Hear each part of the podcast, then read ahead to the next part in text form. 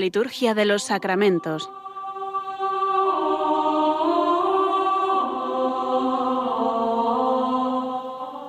Con el Padre Juan Manuel Sierra.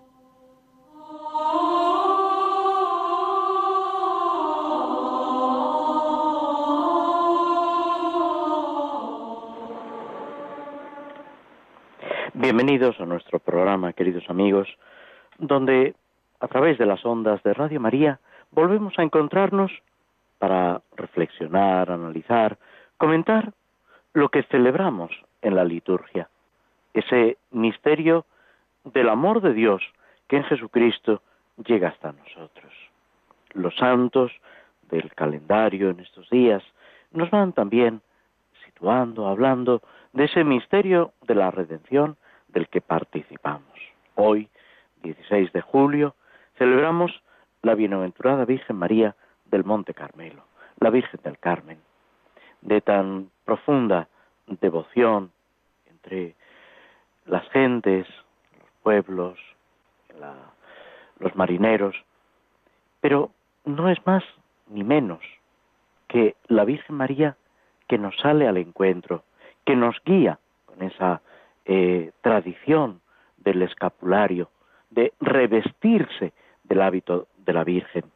La tradición sitúa precisamente la orden carmelitana entre los ermitaños del monte Carmelo, ese monte de Israel, desde donde Elías ve esa nubecilla que viene de la costa del mar, como signo de una abundante lluvia, de un derroche para nosotros los cristianos un derroche de gracia, que es Cristo mismo, Dios hecho hombre para nuestra salvación.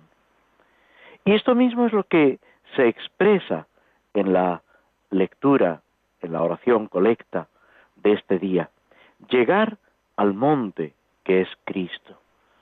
Es poner en la Virgen nuestra esperanza para que ella nos lleve a Cristo esa frase tantas veces repetida de la Virgen María en las bodas de Caná, como recoge San Juan en su Evangelio, haced lo que Él os diga.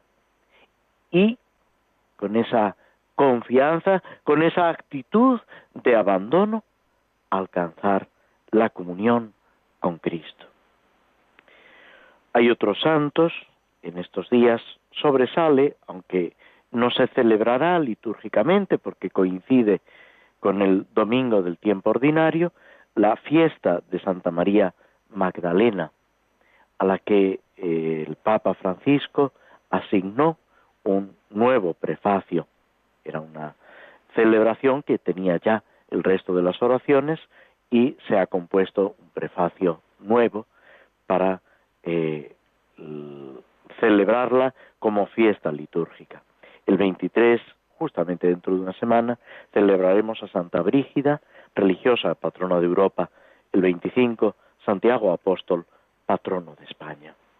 Todos estos santos eh, lo que hacen es meternos en esa forma de vivir, de seguir a Cristo, que es específica de cada uno de nosotros y al mismo tiempo tiene tantos puntos comunes.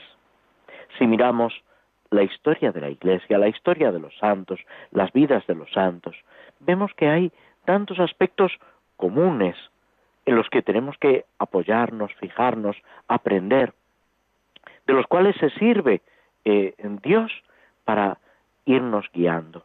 Ahora en estos días en los que a veces en la política, en la sociedad, surgen eh, confrontaciones, eh, discusiones, declaraciones, me venía a la cabeza esa obrita, eh, Cartas del Diablo a su sobrino, de un autor anglicano, eh, Lewis, Lewis, que eh, en esta obra, donde con mucha imaginación recrea una correspondencia ficticia entre un diablo veterano y un diablo novato, por decirlo así, que está empezando es todo una ficción literaria, como podéis comprender, mm, en esas reflexiones que él hace y en el prólogo de este libro, eh, habla de actitudes que mm, él sitúa en las personas que van apareciendo y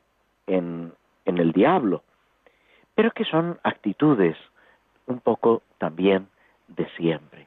En un momento dado habla como el protagonista, el paciente, hace cosas para molestar y luego se extraña de que la gente se moleste. Es como un fariseísmo, pero que se desarrolla en el interior y en los comentarios. Tantas veces descubrimos esto en la sociedad. Se hacen declaraciones, afirmaciones, unas veces de manera velada, otras mm, de forma manifiesta. Y luego nos sorprendemos de que la gente se alarme, se asuste. ¿Por qué? Y este es el drama, no digo de nuestro tiempo, sino de todos los tiempos, porque no buscamos la verdad, porque no buscamos el bien, porque nos dejamos llevar las personas, las instituciones, cuanto más los grupos políticos, de las ambiciones, del egoísmo, del orgullo, de la soberbia. Dejamos que se destapen todas esas pasiones que llevan a la destrucción del hombre y del mundo. Y ese es el drama en el que nuestra vida se desarrolla. ¿Qué hay que hacer? ¿Qué han hecho los cristianos desde tiempos de Cristo? ¿Qué ha hecho el mismo Cristo? Proclamar que su reino no es de este mundo, pero que estamos en medio del mundo. Tenemos que ser sencillos como palomas y astutos como serpientes, dando testimonio con paz. Hay dos películas o dos series de películas, mejor dicho, que tienen detrás, como en tantas otras ocasiones, obras literarias, novelas, escritas.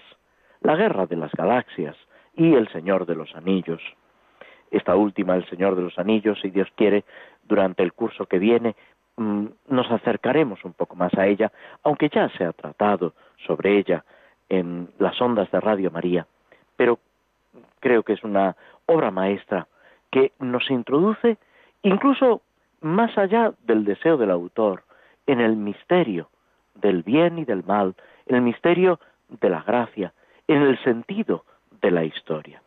En ambas obras, la Guerra de las Galaxias, Señor de los Anillos, de una forma más o menos velada, más o menos clara, se nos presenta ese misterio del bien y del mal, esa expresión en la Guerra de las Galaxias, el lado oscuro, y ese poder eh, mm, que aparece en el anillo, en, en, el, en el reino de Mordor, que intenta destruir y someter la tierra es siempre esa tentación de responder al mal con el mal.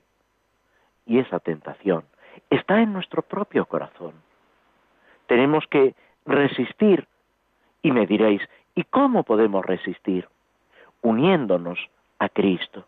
Es lo que han vivido los santos, es lo que nosotros estamos llamados a participar y a vivir. Y ahí es donde entra la necesidad de la oración, de los sacramentos, de una vida cristiana que se apoya también en los hermanos, en la comunidad. Es otro aspecto característico, aunque no solo, de la vida cristiana y de la Iglesia a lo largo de los siglos, el crear comunidades, apoyarnos los unos en los otros. Dice la Sagrada Escritura del Antiguo Testamento, hay del solo, pues si cae, no tiene quien lo levante. Vamos a referirnos dentro de un momento a los abades, las abadesas, las comunidades monásticas. Es una forma de vida que se desarrolla en la Iglesia, precisamente buscando ese apoyo, esa armonía, ese, eh, esa ayuda, ese encuentro con el Señor por medio de los hermanos. En todo esto es donde tenemos que introducirnos con alegría, con paz, sabiendo que estamos en medio del mundo, que este es nuestro mundo y que aquí tenemos que fructificar, cada uno según su propia vocación, cada uno según los dones que Dios le dé, esa frase de San Pablo a uno de sus colaboradores, toma parte en los duros trabajos del Evangelio, según las fuerzas que Dios te dé. Dios a cada uno nos da unos dones determinados, incluso en momentos distintos de nuestra vida. Dios va actuando de manera diferente. Lo importante es mantener la ilusión, que nada ni nadie pueda arrebatarnos esa paz interior, ese deseo de hacer el bien, e incluso cuando en nosotros mismos descubrimos esa reacción negativa, ese ataque del orgullo, de la soberbia, ese dejarnos llevar del enfado, mirar al Señor, mirar a Cristo en medio de los apóstoles, mirar a Cristo que acoge a los niños, mirar a Cristo crucificado. Y ahí, ante Él, pedir que se deshagan todas nuestras malas intenciones con la fuerza de su amor. Y no cansarnos nunca, no detenernos nunca en ese seguimiento de Cristo, porque Él es mucho más fuerte que nuestras propias limitaciones. Y es en Él en quien nos apoyamos, en la fuerza, en el poder de Dios, que en Cristo sale a nuestro encuentro. Nos detenemos unos instantes escuchando algo de música antes de pasar adelante con nuestro programa.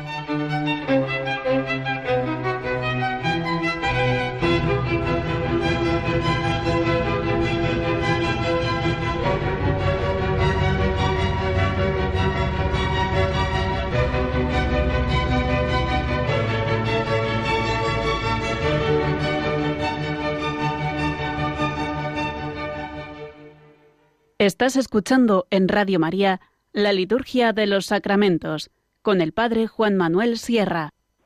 Entramos en el, las oraciones del misal romano que eh, se refieren a celebraciones de sacramentos y sacramentales.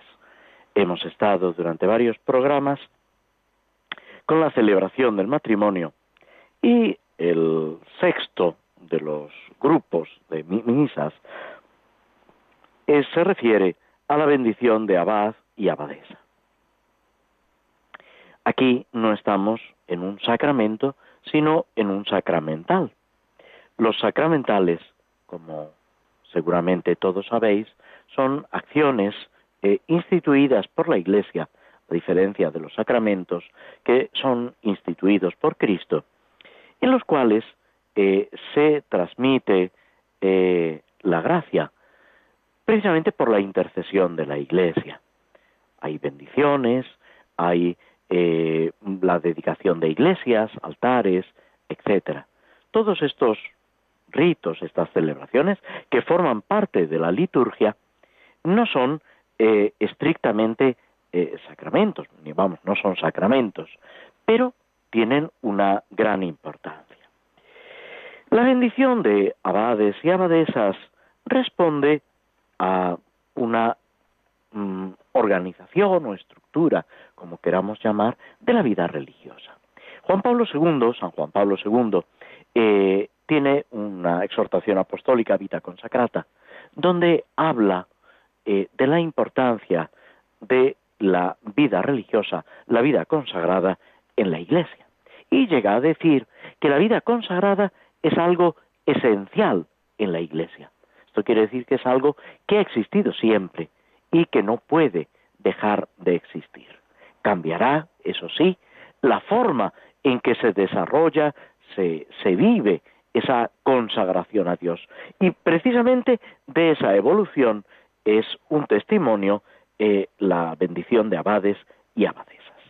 Porque las primero, los primeros datos que tenemos de consagración a Dios es mm, sobre todo la vida eremítica, alguien que se retira del mundo, de, de la sociedad, para vivir solo, dedicado a la oración, no una oración, como podéis comprender, egoísta, sino precisamente con una proyección apostólica, pero viviendo en soledad.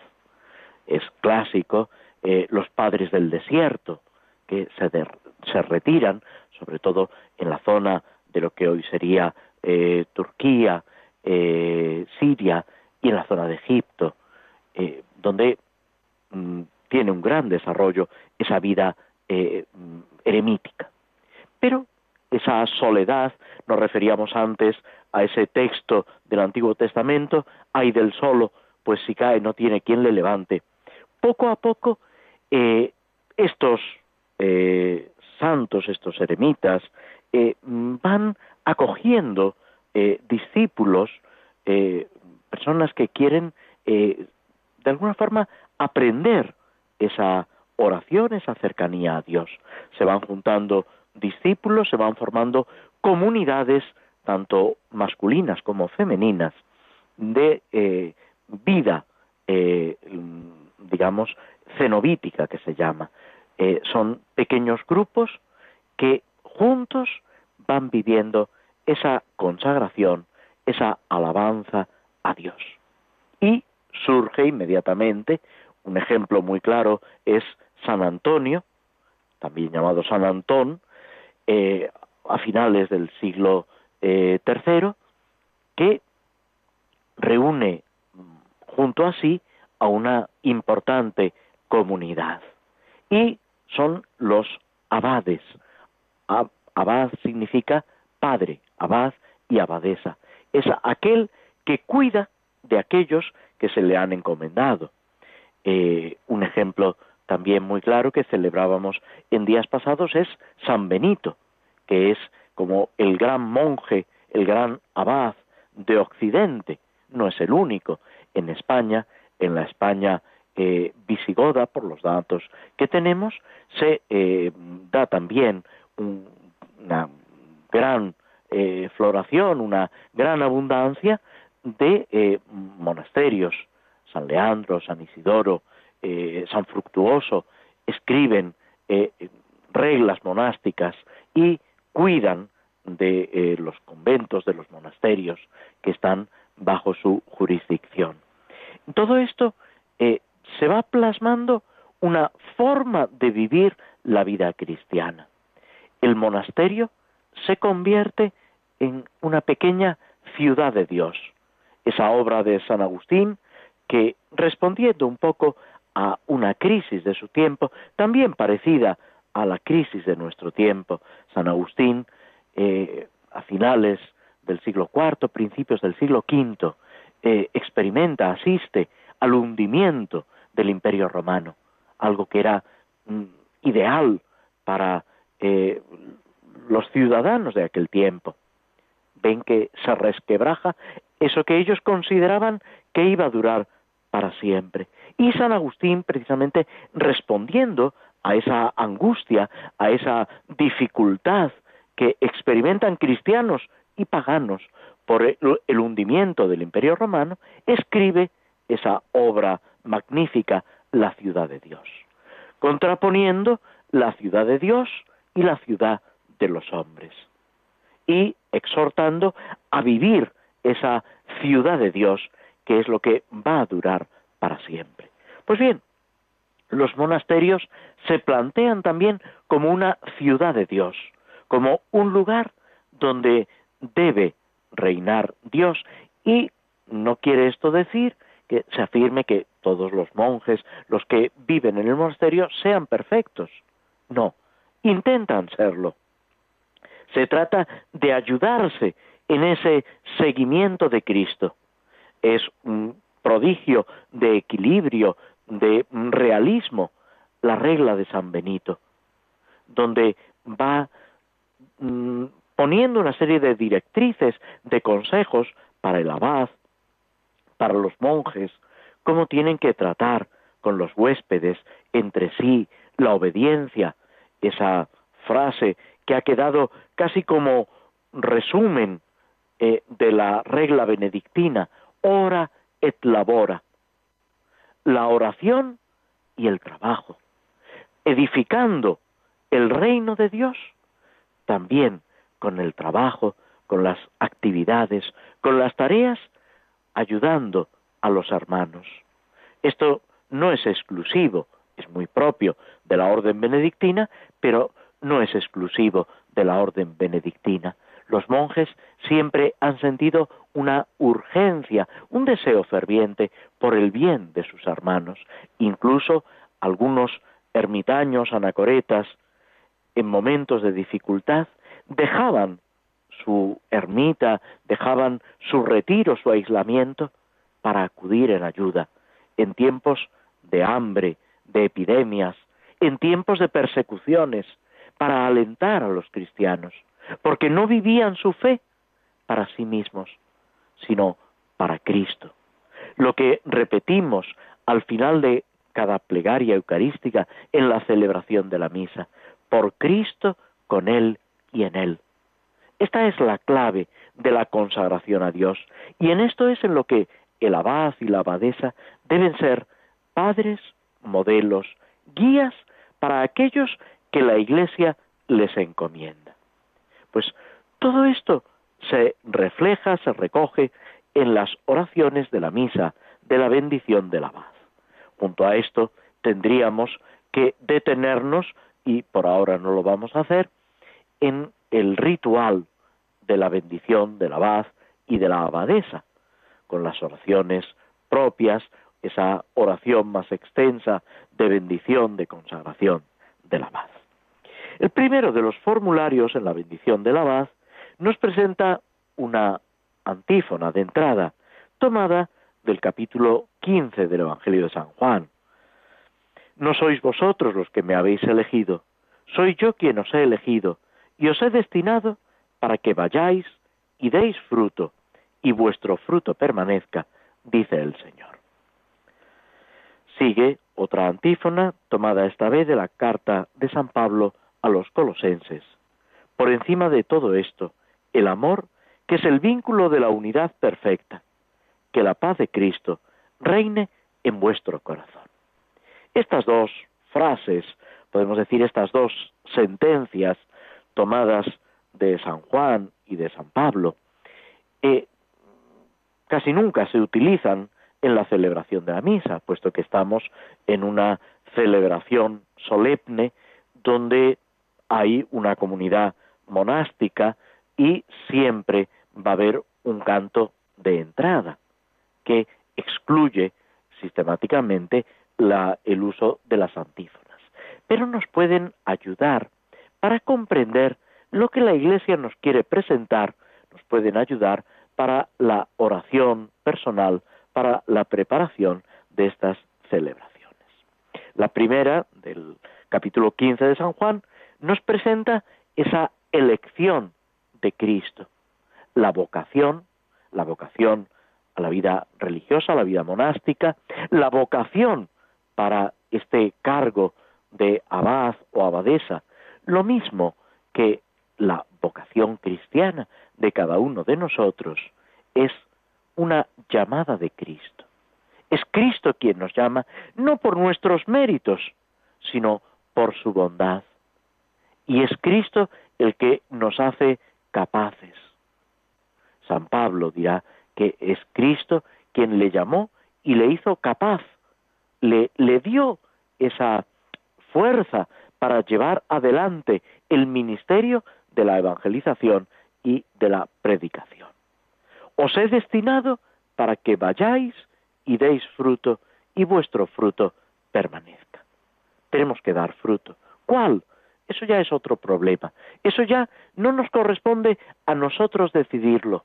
Es más, muchas veces ni siquiera sabremos decirlo y ni siquiera nos daremos cuenta. Es una característica de los santos, pero también de todo cristiano, el no darse cuenta del bien que se hace. Recordáis en el capítulo 25 de San Mateo, en esa narración, casi esa parábola del juicio final, cuando Jesús está hablando que al final de en la parusía dirá, venid a mí benditos de mi Padre, porque tuve hambre y me disteis de comer, tuve sed y me disteis de beber, etc. ¿Y qué le responden? ¿Cuándo, Señor? ¿Cuándo te vimos con hambre, con sed, enfermo, peregrino?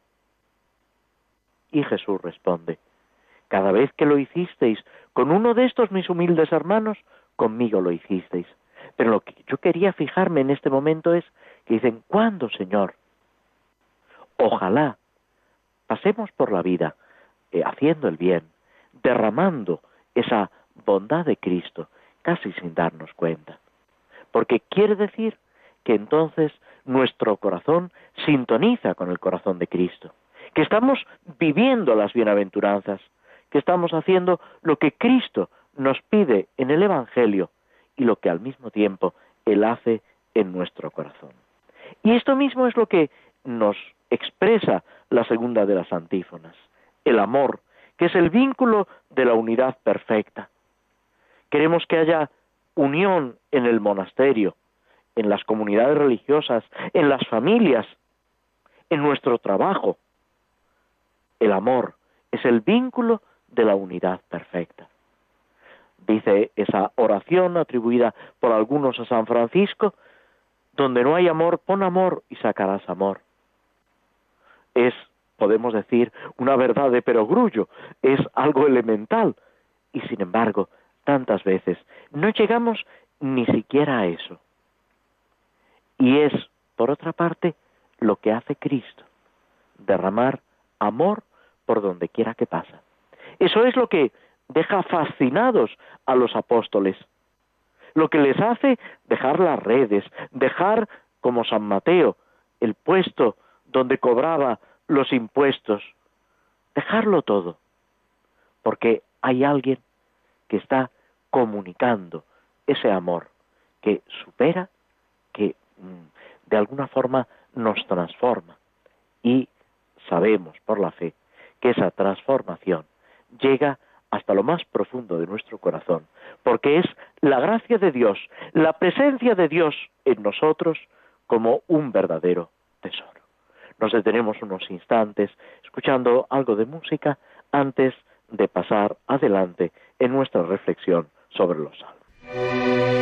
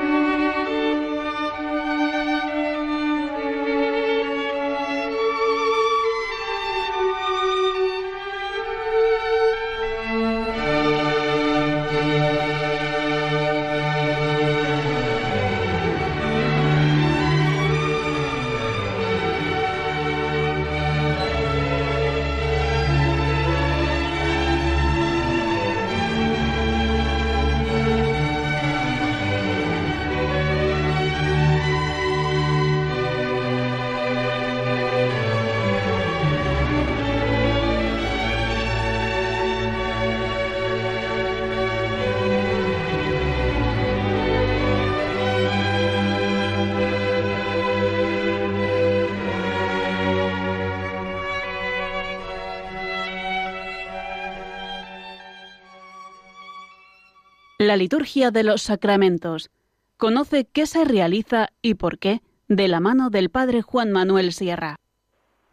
Antes de pasar, de continuar con el Salmo decimoséptimo, vamos a tomar una poesía de Gerardo Diego sobre dedicada a Nuestra Señora del Prado de Talavera de la Reina, desde donde os hablo. Virgen del Prado, hallada en Talavera, morena tú del sol, reina en tu ermita, nosotros los del Tajo en tu ribera, los del sórbido alberche, los del sorbido alberche, eterna cita, venimos hoy, María, a coronarte. Todo el cielo por ti se hizo corona, cercos de estrellas ciérranse en baluarte, ángeles, ángeles del amor giran en zona. Venimos, yo con ellos, yo más triste, no nací, no nací en tu cercado, no, pastora, sí, donde un día bien apareciste, de salmones y almas pescadora. Triste llego si tú no me conoces, si me extrañas acento y luz de escamas, pupilas verdes, gándaras y hoces, manos que te preguntan si me amas. Si tú ya no te acuerdas, madre mía, si no me reconoces, pero ¿cómo he podido temer, madre María? Yo soy el niño que trepé a tu somo, y hoy quiero hacerme digno de tu vega, quiero pacer cordero aquí en tu prado, y entretejer en tu ciudad paniega de mi verso un junquillo a tu peinado. Aunque la poesía sigue, nosotros nos detenemos para fijarnos en el final del Salmo 17. Viva el Señor, bendita sea mi roca, sea ensalzado mi Dios y Salvador, el Dios que me dio el desquite y me, sometió los pueblos, que me libró de mis enemigos, me levantó sobre los que me resistían, me salvó del hombre cruel. Por eso te daré gracias entre las naciones, Señor, y tañeré en honor de tu nombre. Tú diste gran victoria a tu rey, tuviste misericordia de tu ungido, de David y su linaje por siempre. Terminamos este salmo con una aclamación a Dios, ese viva el Señor. Es un grito que recorre toda la Biblia, toda la Sagrada Escritura, que los reyes, los profetas, los sacerdotes entonan, precisamente centrándose en Dios que está a su lado, que los protege, que acompaña. El pueblo de Israel es un pueblo pendiente de Dios, necesitado de Dios. Se puede decir que la misma historia del pueblo de Israel arranca en Dios. Cuando se dirigen a Egipto en tiempos de José, no son más que una familia, una tribu más o menos numerosa. Va a ser precisamente esa alianza con Dios en el Sinaí, esas tablas de la ley, esa presencia de Dios que camina a su lado, lo que los constituya como pueblo. Después, los jueces, toda una serie de, de personas enviadas por el Señor para guiar, para proteger al pueblo que tantas veces desprecia al Señor. Y sin embargo, Dios se muestra fiel por encima de todo. Después, con los reyes, con el rey Saúl, David, Salomón. Por encima de todo está esa fidelidad de Dios. La tragedia del pueblo de Israel es la tragedia de no vivir conforme a la ley de Dios, de separarse, de rechazar a Dios. La alabanza a Dios verdadero es precisamente el secreto de esa vida santa, de esa fidelidad. Por otra parte, esa necesidad de la acción de Dios es el ungido, David, y su linaje por siempre, lo que ayuda, lo que hace posible salir eh, airoso, salir victorioso de todas las dificultades. La misericordia de Dios con el rey David, con sus sucesores. Y aquí tenemos que aplicar el Salmo a la Iglesia y a cada uno de nosotros. Esa misericordia de Dios que llega hasta cada uno de nosotros, que se refleja en la realidad de nuestra vida, que debemos descubrir, experimentar y al mismo tiempo debemos anunciar a los demás. Cristo experimenta esa bondad del Padre y nos lo enseña a cada uno de nosotros. Cristo nos enseña que su reino no es de este mundo, lo decíamos al principio del programa. Su reino es la verdad, la justicia, y es lo que cada cristiano debe vivir y debe intentar también difundir a su alrededor. A veces no es fácil. El mundo, con ese sentido peyorativo que tiene en el Evangelio de San Juan y en otros escritos, se nos va pegando. A veces esos criterios ajenos o contrarios a Cristo, al Evangelio, a las bienaventuranzas, van eh, arraigando en nuestro corazón. Por eso tenemos que purificar, descubriendo ese amor infinito de Cristo, empeñándonos en ese seguimiento. El Salmo, en definitiva, nos invita a no vivir de sueños, a combatir ese combate duro que nos lleva a superar las dificultades, las olas, los lazos de muerte. No queremos que el mal reine en nosotros. Por lo tanto, es importante, es necesario vincularnos a Cristo. Sin mí no podéis hacer nada, dice el Señor en el Evangelio. Y esta es la realidad que debemos vivir en cada situación concreta. A veces tenemos el peligro de pensar que el Evangelio es para un momento ideal, un momento de fervor, es para cuando estamos en la celebración de la misa.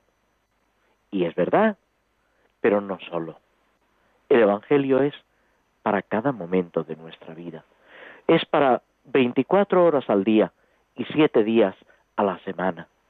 Y ahí es donde tenemos que vivir esa presencia, esa consagración, esa cercanía de Dios que en Cristo se hace amorosa, se hace palpable. Dirán los apóstoles, lo que vimos, lo que oímos, lo que palpamos del verbo de la vida, o San Pedro, nosotros que hemos comido y bebido con Él después de su resurrección. Eso es lo que tenemos que anunciar, difundir, enseñar por donde quiera que pasamos.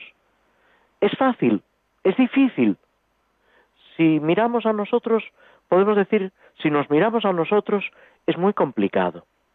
Si miramos al Señor, si nuestra mirada y nuestro corazón están fijos en Él, todo irá saliendo porque es Él quien lo realiza en nosotros.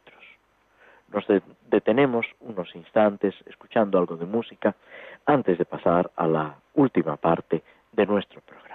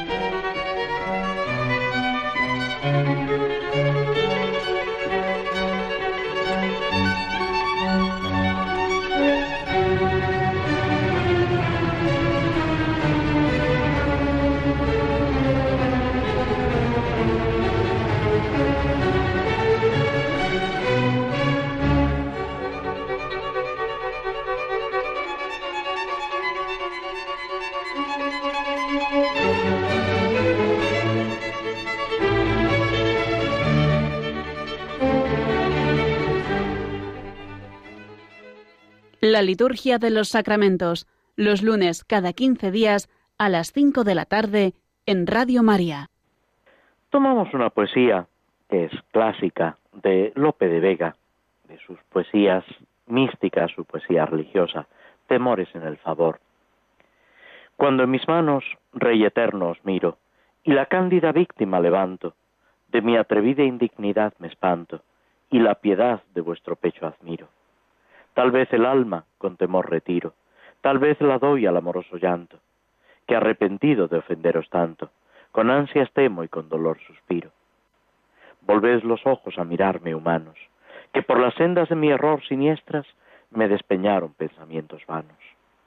No sean tantas las miserias nuestras, que a quien os tuvo en sus indignas manos, vos le dejéis de las divinas vuestras.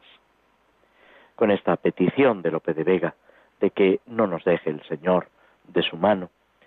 Esa frase que decía San Felipe Neri, Señor, no dejes de tu mano a Felipe, porque solo tú sabes lo que es capaz de hacer Felipe si lo dejas de tu mano. Esto que han vivido, cada uno de una forma distinta, pero que han vivido todos los santos, la unión con Cristo, la necesidad de esa unión con Cristo, lo vemos también en un santo del primer siglo de la Iglesia muere a principios del siglo segundo, San Ignacio de Antioquía. Este santo, una figura portentosa, muere mártir en Roma, nos presenta esa grandeza de los primeros cristianos, ese entusiasmo, ese ardor en el seguimiento de Cristo. San Ignacio de Antioquía escribe una serie de cartas cuando va camino del martirio. San Ignacio fue, por los datos que, tenemos, el tercer obispo de Antioquía, aproximadamente entre el año 70 y el año 107. 105, 107, no lo sabemos con absoluta certeza, que es cuando se sitúa la fecha de su martirio. Fue, como decíamos, el tercer obispo de Antioquía, que es una de las tres grandes ciudades del Imperio Romano, con Roma y Alejandría. Es, va a ser después uno de los grandes patriarcados, las grandes diócesis de las que dependen muchas otras diócesis de la, de la Iglesia. Antioquía se encuentra en lo que hoy es Turquía y nos cuenta el libro de los Hechos de los Apóstoles, este escrito de San Lucas, que aparece después de los Evangelios, como aparece muy pronto en Antioquía una comunidad cristiana floreciente. Tanto es así que los apóstoles envían a Antioquía a Bernabé, que de paso para Antioquía, va a buscar a Pablo, que está recluido en Tarso, para que le ayude en esa misión de evangelizar, de confirmar en la fe a los cristianos de Antioquía. Y es el mismo libro de los Hechos de los Apóstoles el que nos dice que es en Antioquía donde primera vez, por primera vez, los discípulos los cristianos fueron llamados cristianos por seguir a Jesucristo. Esto es especialmente importante porque mm, es esa atribución popular, si, queréis, que eh, pone en evidencia lo que debe ser una característica nuestra y desde luego es una de las características de la vida de San Ignacio de Antioquía, esa profunda vinculación, esa identificación con Jesucristo. Hay un obispo, historiador del siglo IV, Eusebio de Cesarea, que dedica un capítulo entero de su obra Historia Eclesiástica a San Ignacio de Antioquía. Dice que San Ignacio fue enviado desde Siria a Roma para ser arrojado como alimento a las fieras a causa del testimonio que dio de Cristo. al realizar su viaje por Asia, bajo la custodia severa de los guardias, que él en su carta a los romanos llama diez leopardos, en cada una de las ciudades por donde pasaba, con predicaciones y exhortaciones, iba consolidando las iglesias, sobre todo exhortando con gran ardor a guardarse de las herejías, los errores doctrinales que ya entonces comenzaban a desarrollarse, y les recomendaba que no se apartaran de la tradición apostólica, de la enseñanza de los apóstoles. Este viaje de San Ignacio de Antioquía, camino del martirio, camino de Roma, donde va a sufrir el martirio, es la ocasión de esos escritos que nos han quedado y de esa eh, enseñanza de la tradición sobre la vida de San Ignacio. La primera etapa del viaje eh, culmina en la ciudad de Esmirna. También en el Apocalipsis encontramos una carta a la iglesia de Esmirna. Fijaos que la época es casi la misma, un poco posterior. El Apocalipsis se escribe a finales del siglo I.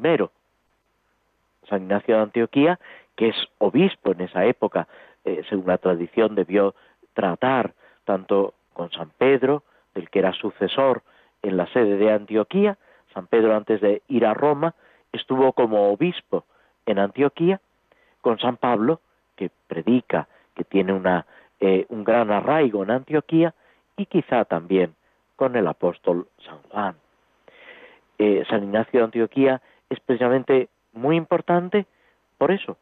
Es uno de los padres apostólicos, porque está en contacto, en trato directo con los apóstoles y se hace eco de esas enseñanzas de los apóstoles. Podemos decir que estamos en los fundamentos de, la fe, de la enseñanza de la Iglesia. Pues bien, en Esmirna era obispo San Policarpo, discípulo del evangelista San Juan. Trata con él, conversan y después al mismo San Policarpo le dedicará una carta. San Policarpo, años después, morirá también mártir, a una edad muy elevada, siendo muy anciano. San Policarpo aparece tanto en las cartas que nos han quedado como en la reflexión de San Ireneo, que muere a finales del siglo II y que a su vez era discípulo de San Policarpo. Desde aquí, desde Esmirna, escribe cuatro cartas a Éfeso, a la iglesia en Magnesia, en Trales y en Roma.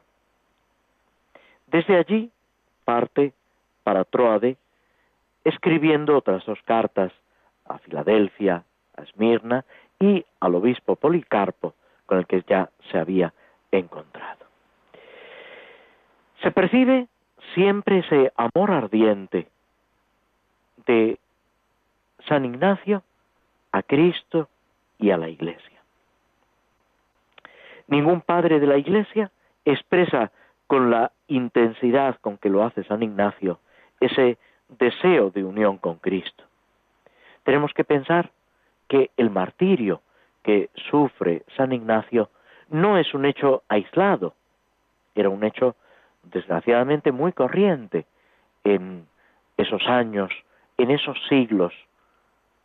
Pero al mismo tiempo no olvidar que sigue habiendo mártires, que en la iglesia sigue habiendo cristianos, hombres y mujeres, que por fidelidad a su fe pierden la vida. Algunos sufren persecución, sufren desprecios, descalificaciones, pero algunos llegan a perder la vida. Y eso hoy, en el siglo XXI, en nuestro mundo.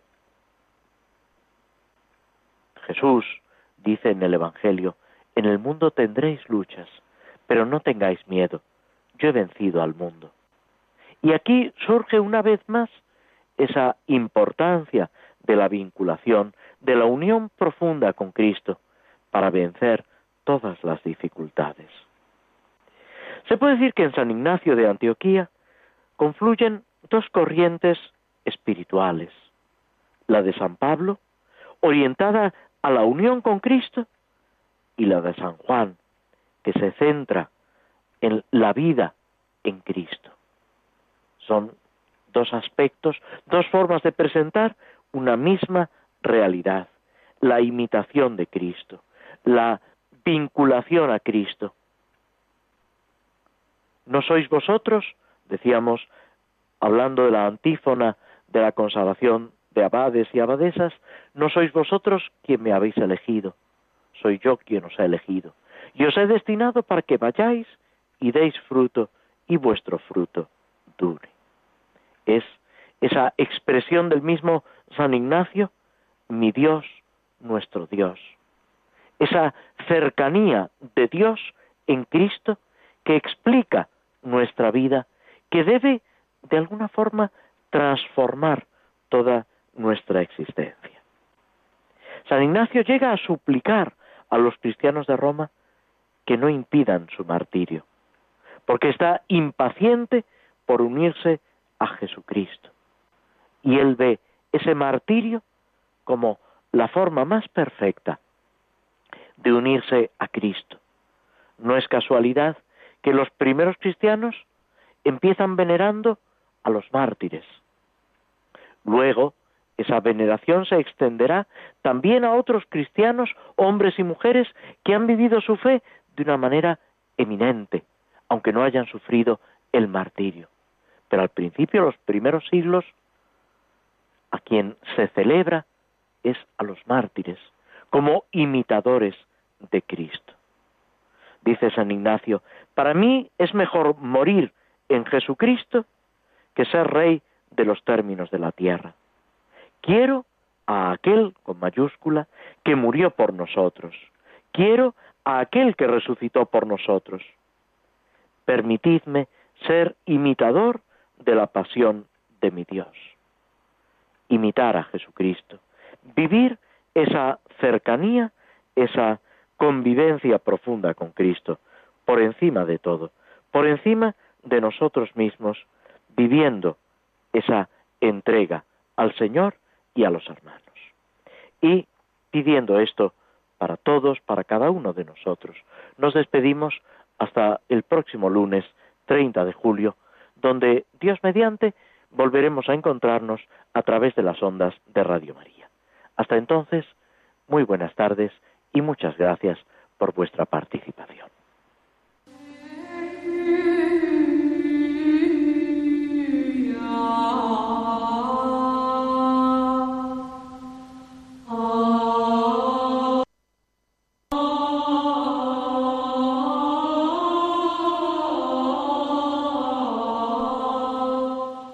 Así concluye en Radio María la Liturgia de los Sacramentos, un espacio dirigido por el Padre Juan Manuel Sierra.